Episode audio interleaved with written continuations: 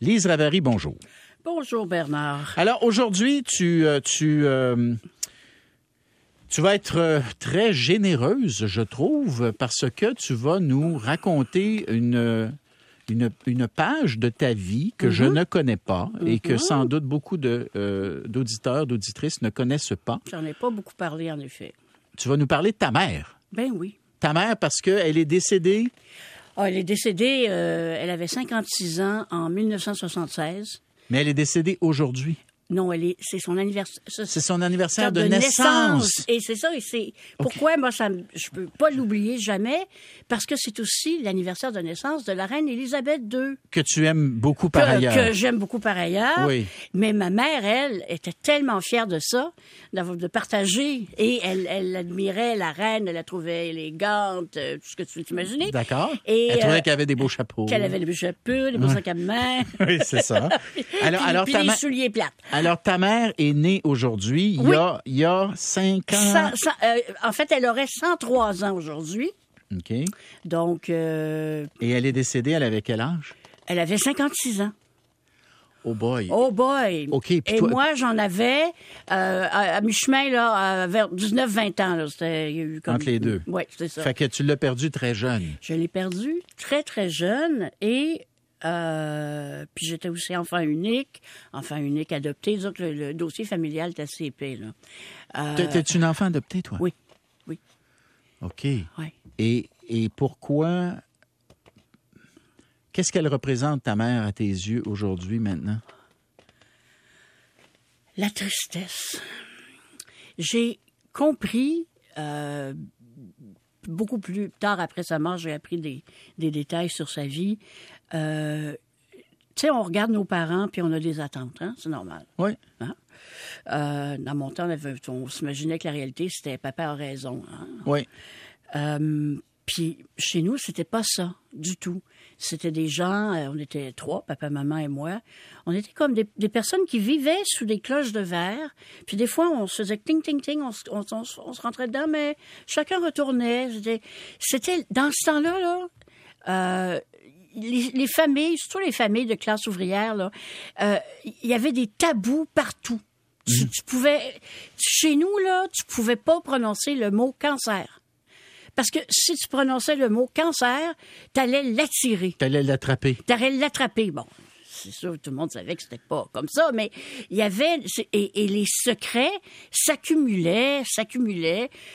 J'ai réalisé des- quand ma mère euh, est, est partie, puis que j'ai appris des choses sur elle, j'ai réalisé que je ne la connaissais pas. Je ne savais pas qui était cette femme. Euh, j'ai compris pourquoi elle a été malheureuse toute sa vie.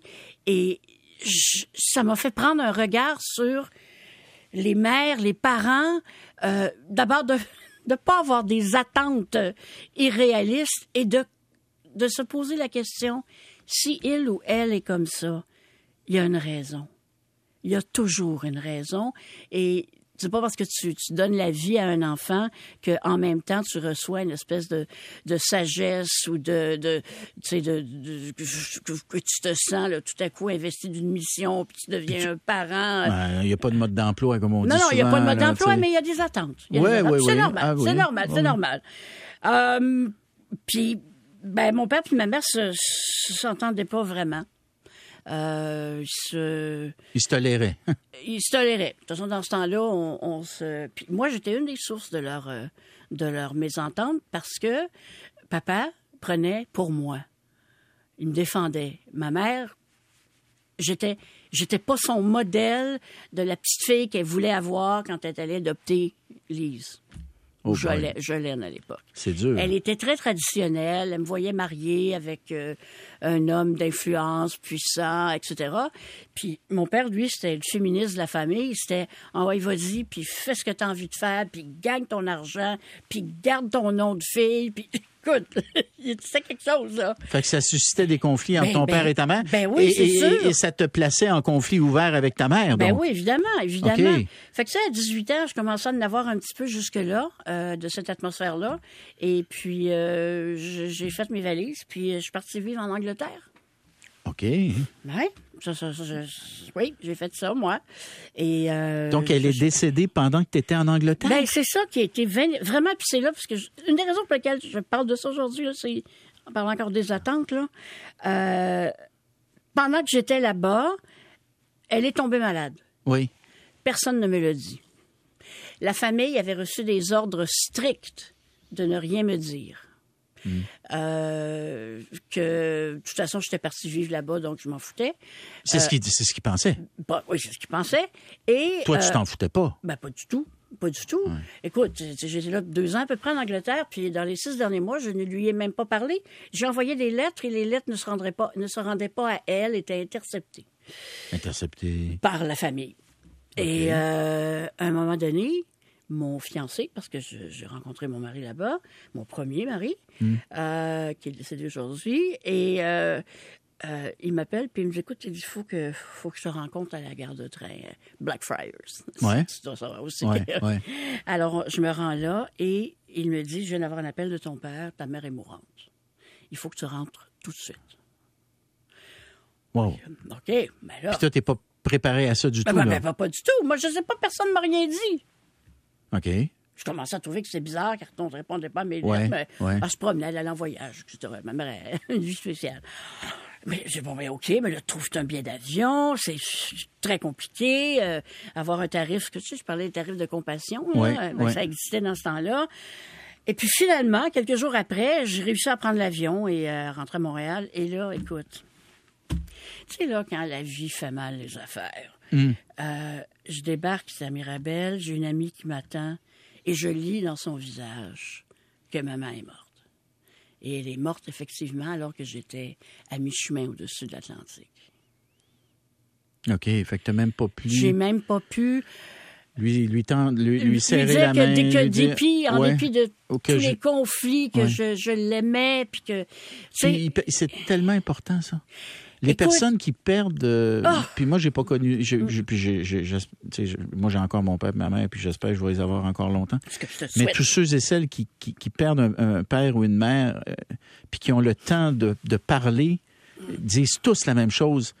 On s'est dit ce qu'on avait à se dire. c'est très important, ça. C'est très important. C'est fondamental. Fait que t'es, t'es prise avec ça. Toi, t'as comme un petit, T'as comme là, un là, petit là. moton qui est resté pris. Toi, t'as là, là. hein, c'est Ouais, puis t'as beau faire de la thérapie, puis euh, tout ça, là, Ouais. euh, il y a des trous qui se remplissent pas, là. C'est pas juste, euh, je vais soigner mon intérieur, puis... euh, mais bon, on apprend à vivre avec, on apprend... Même, je pense que j'en ai tiré des forces aussi, là. Ouais. Euh, mais c'est comme réaliser à quel point... euh, à quel point, au-delà des apparences, au-delà de... Parce que maman, c'était une femme... euh, euh, très euh, dégagée, euh, élégante. Sûre aussi, d'elle-même? Oui, oui, assez, assez sûre d'elle-même, mais je l'ai toujours sentie fragile. Et plusieurs années après sa mort, sa sœur aînée, qui a élevé ma mère, et tu vas savoir pourquoi, euh, m'a dit, écoute, elle dit, il faut que je te dise des choses sur ta mère, que tu n'as jamais su, puis que tu n'as jamais bah, pas comprises parce que j'ai jamais su. Et c'est là qu'elle m'a annoncé que maman avait été le produit du viol de ma grand-mère par son mari dont elle était séparée depuis plusieurs années. Elle était allée se réfugier à Scottstown dans la maison familiale et puis un jour, euh, euh, le grand-père, mon grand-père est arrivé euh, dans un état second et puis En boisson? D'ailleurs, c'est pour ça qu'elle l'avait quitté au départ. Et il l'a jeté par terre sur la, le plancher de la cuisine. Il a fait venir les enfants. Et puis, c'est- passé ce qui s'est passé. Il a fait. Il a violé. la- le grand-père a violé la grand-mère devant les enfants. Ouais. Puis, puis, Puis puis ma le- mère est née de ce viol. Et n'en a jamais, m'en a jamais à moi parlé. Chez me- mon père le savait, mais moi je ne savais pas. Écoute, j'ai vécu avec cette femme-là pendant près de 20 ans, sans savoir un truc aussi qui façonne tellement un être humain. Ma grand-mère l'a jamais regardé, elle l'a jamais parlé, elle l'a jamais pris dans ses bras. euh, sais, Oui, mais non, elle voulait pas. C'était l'enfant du viol. Alors, c'est sa sœur aînée qui s'en est occupée, Oh qui l'a- boy. qui l'a élevé. Puis, et là, là, ça, ça explique beaucoup à ce moment-là la relation qu'elle avait Ben avec toi. oui. Pas reçu d'amour de sa mère. C'est dur d'en donner. Ben oui. Elle a fait son possible, Bernard. Sais, euh, je dirais, elle a fait vraiment, vraiment son possible, mais là où j'étais euh, heureuse, chanceuse dans mon malheur, ben, mon malheur, c'était son malheur à elle. Moi, Oui. je, moi, je me suis retrouvée dans le chemin, là, mais bon. Euh, c'est que mon père, euh, quand maman est morte, comme j'étais enfant unique, ben, je me suis dit, je, je vais m'occuper de lui, hein. Et je suis restée à m'occuper de lui pendant 26 ans. On vivait de duplex familial. Euh, lui avait pris un petit logement en haut. Moi, je vivais au rez-de-chaussée avec mon mari et mes enfants. Et euh, mon père est devenu... En fait, j'ai compris qu'un père pouvait être une mère. Parce que papa a été... Écoute, j'avais des jeunes enfants, j'étais divorcée, j'avais des grosses jobs, tu peux t'imaginer. Deux enfants en bas âge. Mon père a appris à changer des couches. Il a appris des affaires qu'il faisait pas là, dans son temps. là, Mais non, c'est comprends-tu? Il est devenu pas un autre homme, mais sa, sa générosité qu'il a toujours eue, c'est, c'est comme je me suis sentie protégée par cet homme-là et que je le serai toujours. Parce que quand, il est- quand mes parents étaient là, les deux ensemble, ben lui, il se tenait loin parce qu'il savait que maman n'aimait pas ça. Alors, j'ai découvert, c'est ça, qu'un père, puis quand Qu'un on- père, euh, répète ça, c'est bon ça. un père peut être une mère. C'est pas pareil, ça se passe pas de la Hmm. même façon. Mais ce qu'on laisse, Ouais. c'est de la même qualité. Hmm. Puis tu sais, aussi aujourd'hui, on dit, bon, les papas sont plus... C'est vrai, ça n'a rien à voir avec une époque. Mais, tu sais, c'est comme, est-ce qu'un père peut vraiment faire aussi bien une mère? C'est spécial. Mais les rôles, les rôles dans ce temps-là étaient tellement, tellement comme euh, distants l'un de l'autre. Là. Tu sais, Oui, le, oui. le- le père et la mère, là, c'était comme deux univers. Là. Absolument. Puis dans le fond, ton, ce que tu dis, c'est que ton père a comme est parti de l'univers des hommes Oui. dans un rôle très typé, là, très euh, stéréotypé. Ah, là, mon père était propriétaire de taverne. Tu sais, euh, qui parle pas probablement. là, Ancien sais. militaire, qui parle pas, qui dit rien. qui donne pas trop trop de des, je t'aime ça c'est bien dur à dire hein? Ouais, ouais, ouais. des marques d'affection oh, Oh, baba ouais. et pas tant que ça puis dans le fond il est traversé de l'autre côté tu dis du côté de- donc a- il a assumé un rôle plus maternel Oui, exactement. Exactement. Puis je sais pas où il a pris ça, là. Ben, dire, ça, dit ça- Quelque, ça dit quelque chose sur la capacité des hommes d'être des parents exceptionnels. Bon, s'il y en a qui n'ont pas encore compris, là, euh, bon, moi, je, je- je l'ai vécu.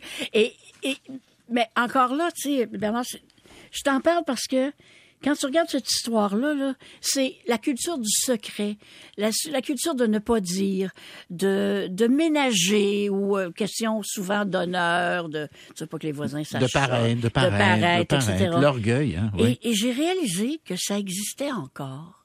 Euh, des gens que je connais, des gens ben, instruits et tout ça. Là. qui préfèrent garder entre euh, à l'intérieur d'eux-mêmes très profondément au fond d'eux-mêmes Ouais. des secrets qui s'ils les partageaient s'ils les partageaient avec quelqu'un de confiance ça les aiderait à guérir sans doute Absolument.